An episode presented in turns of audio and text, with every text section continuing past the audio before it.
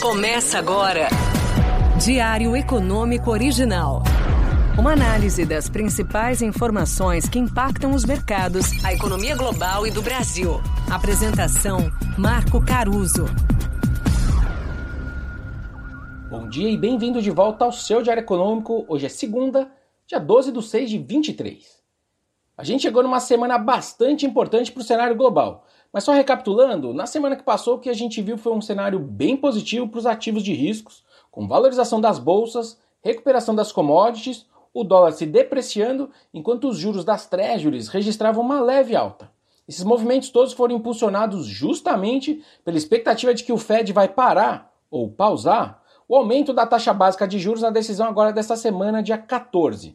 Até sexta, agora passada, o mercado estava atribuindo uma chance ali perto de 70% para essa estabilidade. Ao mesmo tempo, existe essa discussão meio estranha, mas eu já volto nela, sobre uma possível alta já na reunião de julho, ou seja, na outra. O que o pessoal está chamando então de skip lá fora. A ideia por trás desse pulo, ou skip, do Fed, seria basicamente ele ganhar tempo para avaliar melhor o cenário. Existe uma clara divisão entre os diretores do Fed, entre aqueles que têm enxergado riscos de uma inflação ainda persistentemente alta, contra aqueles que acabam dando mais peso para os riscos negativos ligados ao crescimento da atividade, às tensões no setor bancário, etc. É interessante que nessa decisão do Fed, eles também vão divulgar suas projeções para a taxa básica para o final desse ano.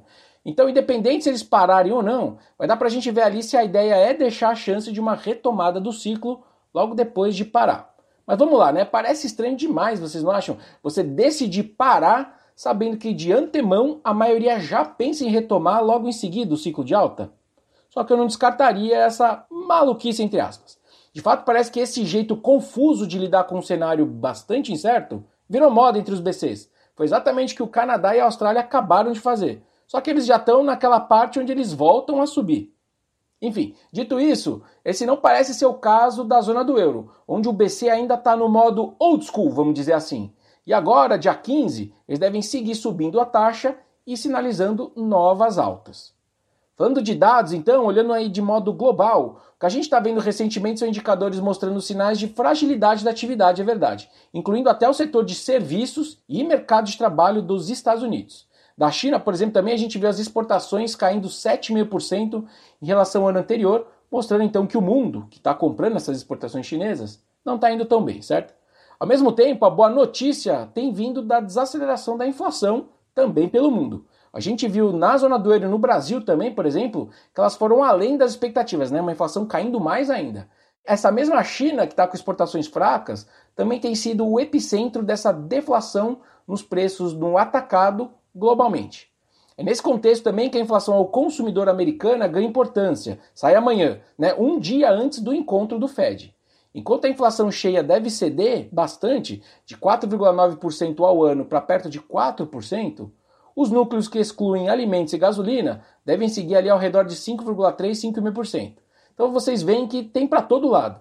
Atividade fraca, inflação cedendo, mas alguns senãos nessa inflação.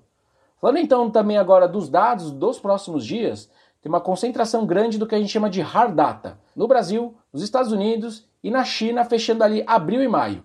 Quando eu falo de hard data, eu estou falando de produção industrial, vendas no varejo e, no caso do Brasil, alguns dados do setor de serviços. De modo geral, a expectativa é de moderação frente ao mês anterior em todas essas regiões e em todos esses setores. A exceção até poderia ser a zona do euro, que deve ter uma produção industrial boa em abril, só que ela é bastante defasada, né? Como eu disse, eu estou falando de abril. E os indicadores antecedentes que têm vindo, por exemplo, da Alemanha, que é o carro-chefe ali da região, estão com uma cara ruim. As pesquisas qualitativas mais recentes, de maio e junho, já deram uma amostra né, com as expectativas se deteriorando e uma visão sobre as condições atuais caindo fortemente. Isso tudo é importante porque os mercados embarcaram rápido nessa ideia de que os riscos de recessão são coisa do passado. Mas eu acho os números em geral bem contraditórios, como eu estou mostrando para vocês. Então é difícil cravar toda essa certeza. Para terminar por aqui, o risco Brasil continua melhorando e tem estimulado essa procura pelos ativos domésticos num contexto de animação lá fora. As taxas de juros pré-fixadas seguem recuando, o real e as ações se valorizando. E o Boletim Focus, que sai daqui a pouco, deve continuar mostrando uma animação com o PIB projetado para esse ano e também redução do IPCA para 23. O movimento, no entanto, é menos óbvio para 24, pelo menos até agora. Vamos ver se isso muda, até porque esse é o horizonte de tempo que tem maior influência nas decisões do Copom, né, no nosso Banco Central. E o mercado já saiu na frente colocando uma maior certeza de que a Selic pode cair já agora em agosto.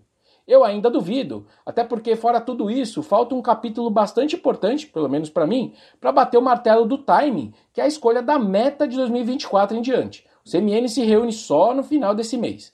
Enfim, como eu tenho dito por aqui, são preocupações de formiguinha de economista, porque o mercado já foi lá com toda a sua certeza e pôs corte em agosto. Bom dia, bons negócios e sorte sempre. Você ouviu? Diário Econômico Original. Uma análise das principais informações que impactam os mercados, a economia global e do Brasil. De segunda a sexta, às seis da manhã, no Spotify e YouTube.